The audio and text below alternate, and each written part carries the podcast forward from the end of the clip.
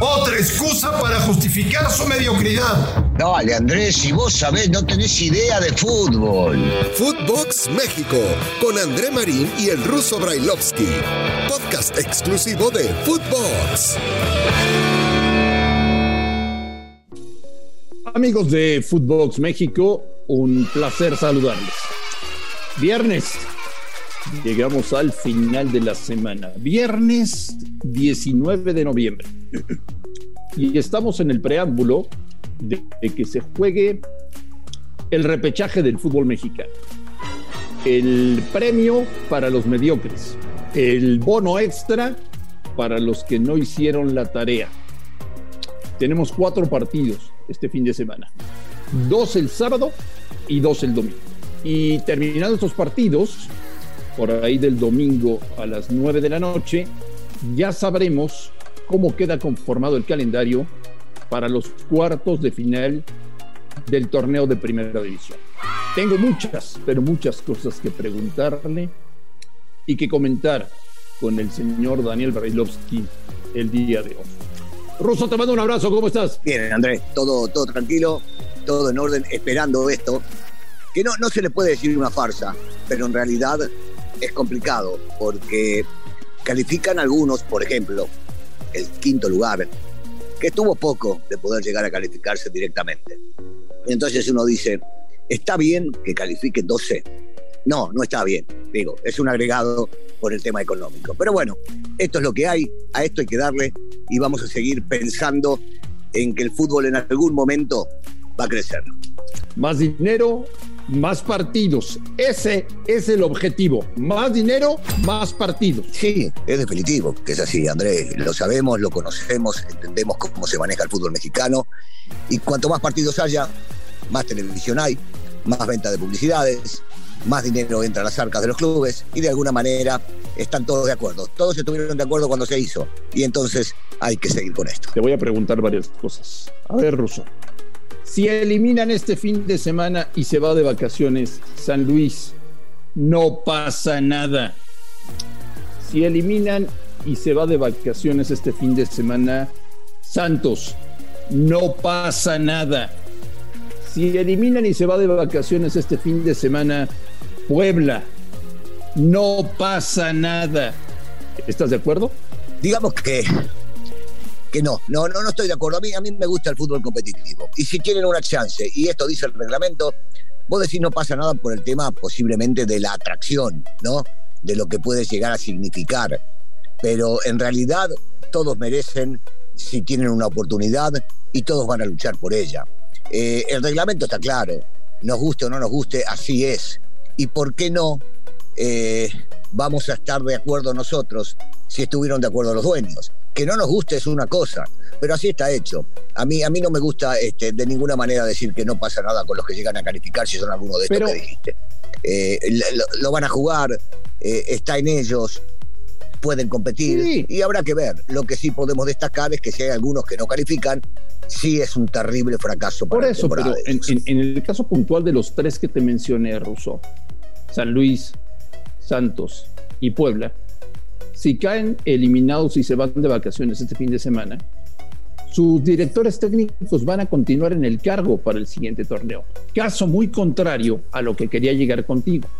Si este fin de semana eliminan a Toluca, eliminan a Pumas, eliminan a Chivas, eliminan a Cruz Azul o eliminan a Monterrey, me imagino que las directivas tomarán cartas en el asunto y habría consecuencias directas sobre el bajo rendimiento del plantel. Eh, digamos que puede pasar, puede pasar, imagino, en Toluca. No lo veo así en Cruz Azul o en Monterrey, porque Monterrey tiene el mejor técnico que puede llegar a ver y no creo que lo vayan a cambiar. Eh, Cruz Azul acaba de ser campeón, es el vigente campeón, y entonces le darán una nueva oportunidad, eso es seguro.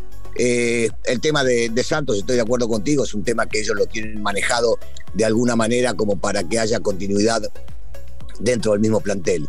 Y, Lilini va a continuar, ¿eh? yo estoy convencido que Lilini hizo un, un, clic especial con Miguel Vejía Barón y desde que llegó se ve otra actitud, se ve otro manejo dentro del mismo grupo y no creo que vayan a tocar a la Argentina. Entonces llegamos a la conclusión, señor Brailovsky, antes de que se juegue el repechaje, de que sea cual sea el resultado, los ocho entrenadores del repechaje van a continuar en su cargo. A lo que voy yo, si tú eres futbolista de alguno de los clubes que te mencioné, si caes eliminado este fin de semana, es probable que te den las gracias. algunos, algunos les van a dar las gracias. ¿Ves? Ahí sí, ahí sí estoy de acuerdo contigo, por supuesto. Porque eh, el nivel futbolístico de muchos de ellos no ha dado eh, lo que se esperaba, o lo que los directivos, o los, los dueños, o los mismos directores técnicos esperaban de ellos. Y entonces, si estos técnicos continúan, van a haber bajas, y van a haber bajas sensibles en varios equipos de ellos, por supuesto, porque prácticamente confirmaron a los técnicos, eh, salvo uno o dos que pueden llegar a estar por ahí dudando de que si continúan o no. Estoy convencido que por el desarrollo del mismo juego que hubo durante toda la temporada, más si no apretan en, la, en, este, en este partido, que es el partido fundamental que los termina calificando para la liguilla, seguramente se tomarán medidas con varios futbolistas de estos equipos. ¿Nos vamos a divertir con los cuatro partidos del repechaje ruso? No creo, no creo. Yo creo que esto está planeado de alguna manera, a diferencia de lo que pensaron en especular con el resultado. A ver, eh, el local tiene la, la diferencia de que juega en su casa porque calificó más arriba. Fuera de eso no tiene ninguna chance más de absolutamente nada. Y los equipos que han llegado, y lo hemos visto en el último partido que jugaron Santos y San Luis, en la misma cancha que van a jugar el día de hoy, que San Luis fue a buscar el resultado y el resultado de ellos era el empate. ¿Por qué van a cambiar el día de hoy y por qué no van a pensar que el 0 a 0 les sirve, que pueden llegar a pelear este, hasta el final por robar algún gol? Recordemos que tuvo la oportunidad Berterame y lo falló de, penal. Y entonces en una vez dicen, bueno, vamos hasta los penales. Y en los penales todo puede llegar a pasar. Eh, siento que varios equipos van a especular primero con defender el resultado, primero con cuidar el resultado y después con pensar en ganar. Por eso no me aventuraría a decir que vamos a ver espectáculo. ¿Pero tú crees que sábado y domingo vamos a ver tandas de penales? Yo creo que sí, yo creo que vamos a ver tandas de penales. Sí, sí. No te podría asegurar en cuál, eh, porque el desarrollo de los partidos puede ser distinto en uno y en otro. Y, a veces cuando te imaginas que va a ser un 0 a 0 clavado y que va a ser trabado en la mitad de la cancha, al minuto 5 o al minuto 10 se destraba porque hubo un penal a favor de un equipo, porque hubo una expulsión, porque hubo de esos imponderables que siempre hablo en el fútbol y que, pueden llegar a suceder. Pero, pero imaginándome de entrada si, si alguno va a salir a matar o morir, la veo complicada. No veo a un equipo de los que acabas de mencionar que salga a atacar y decir no importa lo que pase, yo salgo a atacar, voy a jugar para adelante. No, no, no veo una. Mañana juega Chivas un partido importante. Mañana el Guadalajara se juega la temporada en la cancha de Puebla y me genera mucha tristeza, Ruso, eh, la sensación que hay después de los confusos mensajes que ha mandado el dueño a Mauri Vergara. Daría la impresión de que mañana, si Chivas gana o si Chivas pierde, no va a pasar nada, Daniel. No va a pasar nada. Seguirá Mauri, seguirá Leaño, seguirá Peláez, seguirán los jugadores. No sé si todos, Andrés. yo también, no sé si todos. no sé si todos, pero pero no pasa nada con Chivas ya. Es que, es que para ellos, viste, ellos están felices con que calificaron a esta instancia, cuando ya prácticamente se veían afuera de la misma y hubo a dos fechas antes que no dependían de sus resultados. Y entonces, si llegan a calificar eh, a la liguilla, a la pelea con los ocho, van a estar muy felices de ello. Y si no, van a decir que es una reestructuración y por eso confirmaron antes eh, a Peláez y a Leaño, porque pensaban en lo que venía después. Entonces, si, la palabra exacta es no pasa nada por ese mismo tema, sí, claro, no va a pasar absolutamente nada. En la historia del fútbol mexicano ruso, hay equipos que han salido campeones desde el repechaje. ¿Lo ves en esta ocasión o lo descartas por completo? Para, para campeón te diría que de, los, de todos los que están aquí, y mira lo que te digo, me voy a aventurar a decirlo y creo que no voy a decir ninguna locura y que muchos van a estar de acuerdo conmigo. Eh, Cruz Azul, Monterrey los únicos, los únicos que pueden llegar, creo yo, previo a pelear por el título son estos dos. El que gane de estos dos se va, se va a hacer más fuerte anímica y futbolísticamente y va a ser un contendiente al título. Sí, los demás, es eh, eh, una pena, ¿no? No, yo nunca quiero demeritar a nadie, pero no los veo como para pelear. Sí, pero, pero me estás diciendo que los otros seis no tienen nada que hacer. Sí, sí, porque, a ver, yo, yo digo, por ejemplo, Puebla. Si Puebla llega a llegar hasta los cuartos es todo un éxito. Y entonces sí tienen mucho para hacer porque terminan ganando el repechaje y calificando entre los ocho. Si vos me hablas de Puma después de la mala temporada que tuvo, llegar a calificar a la liguilla jugando de visitante contra Toluca, que siempre ha sido históricamente una cancha difícil, no en el último tiempo, entonces por supuesto que sería para ellos un éxito. No lo sería para el que pierda de, del partido que te acabo de mencionar de Monterrey contra Cruz Azul o Cruz Azul Monterrey. No lo sería para Toluca, que había empezado bien y termina cerrando muy mal.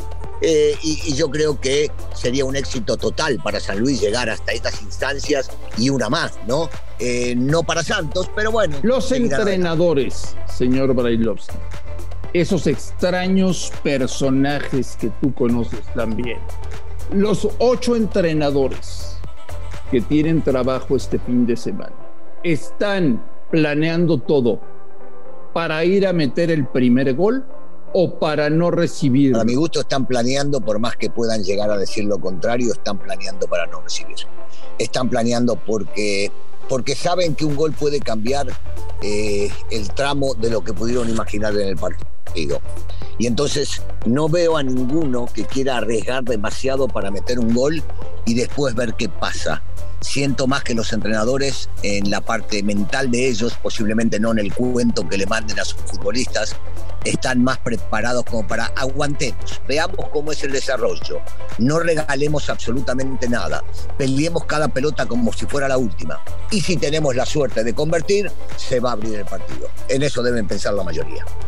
¿Me quieres dar tus cuatro favoritos o te lo ahorras? No, me lo voy a ahorrar porque vos sabés que yo, yo en ese sentido ya no me gusta el tema de, los pronósticos, por lo mismo que digo siempre, todos tienen chance, sobre todo en un partido, solo un partido de 90 minutos, y el cual se va a definir por penales. Entonces, ahora menos todavía soy para pronosticar. El próximo lunes estaremos platicando aquí en Footbox México de los enfrentamientos de cuartos de final y de qué pasó en el repechaje.